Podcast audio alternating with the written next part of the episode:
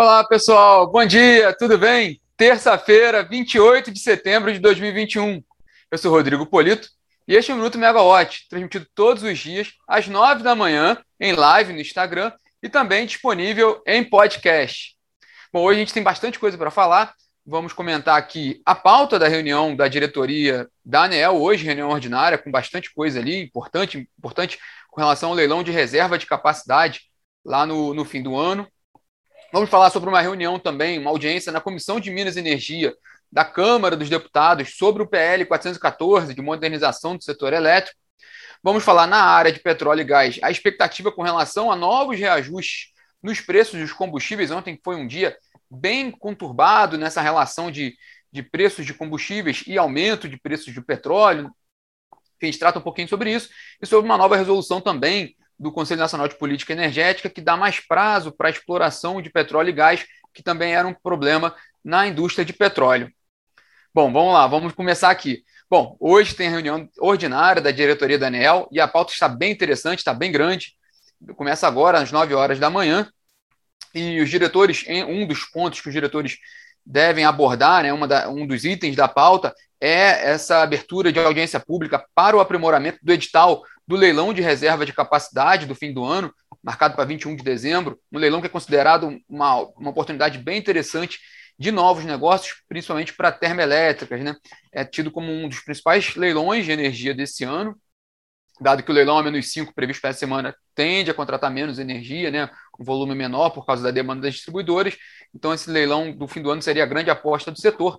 Então, hoje tem essa abertura, provavelmente abertura de audiência pública para discutir o edital.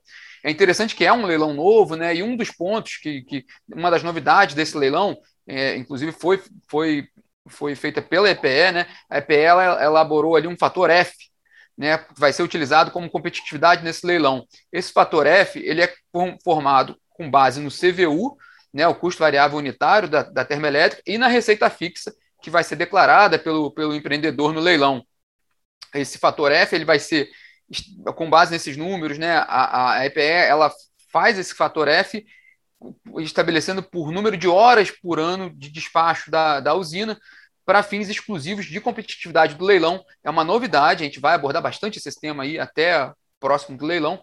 Então, é um, um item novo para esse edital, para essa concorrência que vai ser discutida hoje né, na ANEEL. A ANEEL também deve definir hoje reajustes tarifários de permissionárias de, de, de fornecimento de energia, com permissionárias de distribuição de energia, com o aniversário em setembro, um conjunto de permissionárias, né, empresas de menor porte, mas é interessante acompanhar também qual a tendência que, que a diretoria vai dar para esses reajustes, né, acompanhando toda essa discussão que a gente tem visto sobre pressão tarifária. Né?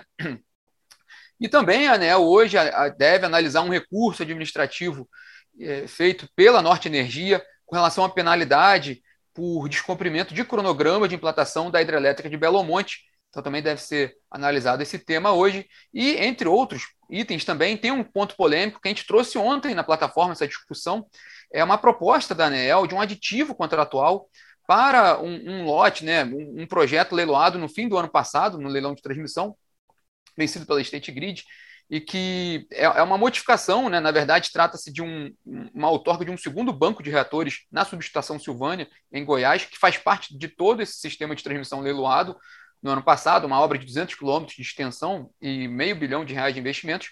O que acontece, e a discussão hoje vai ser nesse sentido, é que a proposta da ANEEL é que seja feita uma mudança nesse projeto por meio de um aditivo contratual e que essa mudança, né, essa, essa RAP adicional que venha desse projeto, dessa, desse aditivo seja calculada com base na oferta feita no leilão, né? Diferentemente do que ela costuma fazer, que é por meio de reforços, né? Por meio de autorização de reforços. Tradicionalmente, a, a, a ANEL analisa, né, autoriza, e aí é feito o reforço, né? E esse reforço, aí nesse caso, é feito, a RAP é feita com cálculo a partir do preço de referência, né? Do banco ali, da, de banco de preços da ANEEL, e reajustado lá, corrigido depois lá na revisão tarifária subsequente da, da concessão. Então, esse tema está sendo bem, bem discutido ali, porque investidores do setor de transmissão, inclusive dentro do processo a gente acompanhou, a própria State Grid, questionam um pouco como é, essa questão de fazer por aditivo contratual, porque o preço dele definido lá no leilão, ele é considerado lá por, por meio de pré-contrato com fornecedores, por meio de uma competitividade, por competitividade específica do leilão e também por pela situação econômica financeira naquele momento, né? Então seria um momento diferente. Então esse questionamento por parte do empreendedor é um tema interessante a ser acompanhado na reunião da ANEEL de hoje, né? Só um, um, último ponto, esse lote, por curiosidade, né? Esse lote que está sendo alvo dessa discussão hoje na ANEEL é aquele lote que já teve uma discussão antiga, né? Anterior, que porque que, na verdade quem venceu aquele lote não foi a State Grid, a State Grid ficou em segundo lugar. O primeiro colocado, a empresa que venceu a licitação, ela foi desclassificada no processo de habilitação por ter apresentado documentos ali que a, que a ANEL considerou serem falsos até. E aí desabilitou a companhia.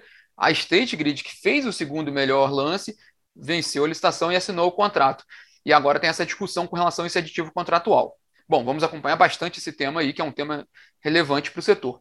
E ainda em Brasília também, hoje, tem a, a, audiência da Comissão de Minas e Energia da Câmara dos Deputados sobre o PL 414, que, é o, o que era aquele PLS 232 aprovado no Senado, que trata da modernização do setor elétrico e da abertura do mercado de energia, né? Buscando é, no sentido de trazer, de atingir consumidores com, com nível de consumo cada vez menor, né? A tendência de abertura do mercado livre mesmo. Esse tema é muito, muito relevante, né? É o, o de, de forma, do ponto de vista estrutural, é o principal tema do setor de energia hoje, a modernização, né? É, aliás, várias discussões que se tem no setor nos últimos anos tem relação com a modernização do setor. Quando a gente falava da discussão do GSF, né, que foi agora foi solucionada, né, endereçada no, no, fim do ano passado, mas tinha relação com a modernização, a pró o próprio tema da modernização tratava desse item também. Enfim, é a principal agenda do setor elétrico e com essa reunião na Comissão de Minas e Energia é interessante porque o tema volta a ser discutido, porque devido a essa condição hoje de, de crise hídrica, né, privatização da Eletrobras, que é um tema que está muito na pauta agora do governo, acabou que o PL, o PL 414 ficou um pouco um segundo plano, né? Então é importante trazer essa discussão, que é muito saudável para o setor, que esse projeto avance, né? E que seja discutido exatamente nesse fórum correto que é o, o Congresso. Enfim, vamos aguardar, vamos acompanhar também essa reunião na Comissão de Minas e Energia da Câmara. É, falando um pouquinho sobre óleo e gás, né, na área de óleo e gás, o destaque é mesmo essa expectativa com relação a, no, a novos preços de combustíveis, hein? Há, um novo, há um novo reajuste de preços da gasolina e do diesel. Ontem foi um dia muito agitado nessa, nesse sentido, né? O petróleo do Brent chegou a, a próximo de 80 dólares o barril, então ele está numa tendência de elevação, principalmente também por causa de, de, dos efeitos climáticos nos Estados Unidos, né? na temporada de furacões, houve uma redução da produção nos Estados Unidos, no Golfo do México, e com isso é, ainda, não se, ainda não voltou à normalidade essa produção, isso tem pressionado muito os preços de petróleo e já está tendo reflexo né, no preço dos combustíveis. Né? De acordo com dados da Abicom, da Associação Brasileira de Importadores de Combustíveis, o preço do diesel hoje no Brasil está 14% abaixo do preço de paridade internacional e a gasolina estaria abaixo, é, 10% abaixo dessa paridade, esse, essa, essa conta da Bicom com dados de sexta-feira. Ontem teve uma alta eh, mais forte do preço do petróleo, é possível que essa defasagem tenha, tenha aumentado. Há uma pressão em cima da Petrobras. Por um lado, o governo fica preocupado com o impacto inflacionário. Por outro lado, a Petrobras é muito pressionada pelo, pelo mercado, né, por investidores e pelo próprio Conselho de Administração para corrigir os preços de petróleo. Né? É, então, houve essa coletiva ontem, convocada ontem, né, às pressas ali, a diretoria participou, é, participaram alguns diretores e o presidente da Petrobras, o general Joaquim Silvio Luna, e o recado principal da diretoria foi de que está mantida a política de preços de combustíveis, que justamente busca se alinhar aos preços internacionais, e os diretores admitiram que sim, que avaliam fazer novos reajustes de preços. Isso deixou o mercado quem investidor de petróleo mais animado com relação a, uma possibilidade de, de, aumento de preços, né? Tanto que as ações de Petrobras fecharam em alta ontem, né? As ações preferenciais fecharam com 0,9%, né? 0,89% de alta, mais alto do que o, o, fechamento do Ibovespa, do índice da B3. É, mas ficou um pouco assim, houve uma, houve uma sinalização de aumento de preços, mas não houve detalhamento se será nos dois combustíveis, gasolina e diesel, não deu uma ideia de quanto nem de quando pode ser feito esse reajuste. O mercado aguarda para qualquer momento, pode ser hoje, pode ser ao longo dessa semana. Vamos acompanhar esse tema também, que é muito sensível, né? Principalmente por causa também da inflação. E outro ponto importante ainda nessa agenda de petróleo foi uma resolução aprovada pelo Conselho Nacional de Política Energética, que está hoje publicada no Diário Oficial da União, que permite à ANP perdão, prorrogar por 18 meses a fase de exploração dos contratos de partilha e de concessão de, de óleo e gás. É, é um ponto importante porque por dois motivos, né? Primeiro, porque a gente teve o efeito da, da, da Covid, né, pandemia, e isso afetou muito, não, não só a área de óleo e gás, mas toda, toda a indústria, né? A gente, a gente falou muito sobre isso, sobre o impacto na, no cronograma de obras de transmissão né, e de geração, que foram afetadas por causa, principalmente, no ano passado, naquele momento mais, mais agudo da pandemia, que tiveram que, eh, obras tiveram que ser suspensas, teve que haver toda um, uma movimentação de funcionários por causa da, da pandemia. Então, isso afetou também os trabalhos de exploração de óleo e gás, e eles têm um prazo para terminar a fase exploratória para decidir se avançam ou não com os projetos. Então, é, é, a pandemia afetou esse cronograma. Com essa, com essa resolução do CNPE, a ANP pode dar mais prazo para as companhias fazerem essa exploração na, nas áreas de óleo e gás arrematadas nos leilões também é importante por um outro sentido, aí mais macro, né, mais estrutural, que é uma dificuldade que, que entre os setores, né, sem julgar nada, o, o setor de óleo e gás tem uma certa dificuldade em conseguir o licenciamento ambiental para atividade exploratória em algumas bacias. Né?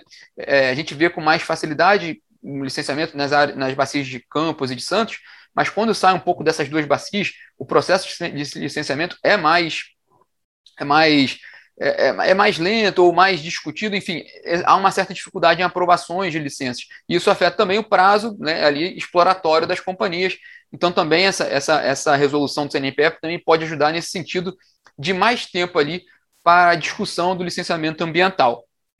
E para fechar nossa agenda do dia de hoje, aqui com a Megawatt, né? Hoje às 16 horas a gente tem uma live, né, da equipe regulatória, da consultoria, sobre a prorrogação do Proinfa, do Programa de Incentivo às Fontes Alternativas, né, por mais de 20 anos. Isso está incluído no. Foi incluído na, na, na, na, na lei né, 14.182, oriunda ali da MP 1031, da privatização da Eletrobras. Um dos temas incluídos nesse, nessa MP foi a, a prorrogação do, dos contratos de Proinfa por 20 anos, e essa live hoje, às, às 16 horas, vai explicar bastante os, os, últimos passos regulatórios sobre essa, sobre essa medida e o que, que vem pela frente. Né? Vai ser com a Ana Carla Pet, a presidente da, da co-CEO da Megawatt Consultoria, e com o Pedro Frigato. Eles explicam todas, todas as questões e tiram todas as dúvidas sobre esse ponto. Bom, pessoal, esses são os destaques da agenda dessa terça-feira. Vamos nos falando, porque tem bastante coisa pela frente aí, e nos vemos aqui amanhã. Tchau, tchau.